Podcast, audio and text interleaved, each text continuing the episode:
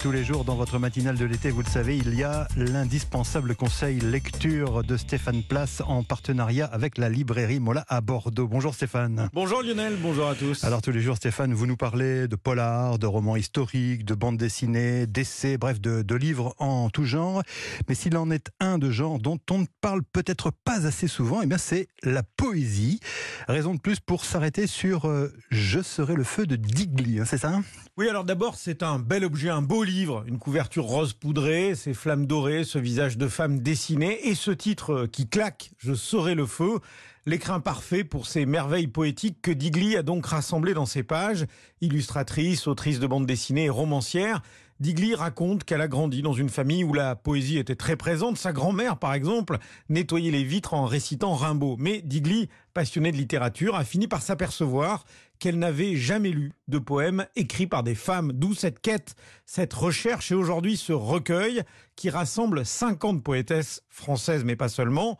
Véronique Marot, libraire chez Mola. Alors c'est vrai qu'il y en a certaines qui sont très très connues. Anna Kmatova qui orne la couverture, euh, dont l'un des vers l'a en effet euh, enflammé. Faible est ma voix, mais mon vouloir ne cède pas il y a déjà un siècle de ça. Ça ne pouvait que plaire à, à Digli, et donc elle a fait des recherches, elle a mené des recherches. De Anna elle est allée vers d'autres poétesses, alors certaines qui sont très connues, en effet, il y a Emily Dickinson, mais surtout beaucoup, beaucoup de grandes oubliées de l'histoire littéraire. C'est ce travail-là, alors à chaque fois, il y a une biographie, et euh, elle nous fait découvrir une cinquantaine de poétesses, et euh, souvent elles ont grandi à l'ombre de leur mari, qui eux étaient très connus.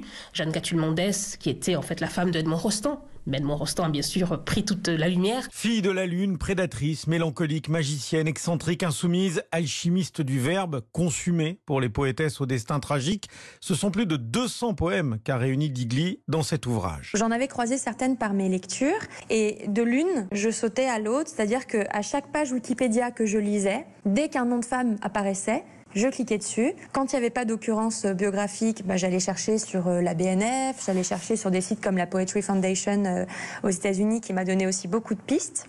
J'ai franchi la porte de librairie d'occasion et donc moi je suis revenue avec le, le, le privilège immense d'avoir les ouvrages et non pas une phrase euh, glanée sur internet. Donc j'ai pu me plonger dans les recueils et aussi les autres anthologies en fait. La volonté première de ce livre c'était juste euh, la joie de partager ce que j'ai aimé. C'était pas de faire quelque chose d'excessif, d'académique. Par exemple, il n'y a pas Louise Labbé, alors mmh. que Louise Labbé euh, est une, est une grande poétesse, mais je n'ai pas trouvé de poème qui me donne envie de l'illustrer et qui me donne envie de le défendre en disant mais il faut, il faut que vous lisiez ça. Les poèmes choisis ici par Digli vous touchent, vous bouleversent, vous font du bien. Des poétesses que l'on a vraiment trop longtemps ignorées. Je serai le feu, recueil de poésie donc que l'on doit à Digli paru aux éditions La Ville Brûle. Merci Stéphane, à, à tout à l'heure.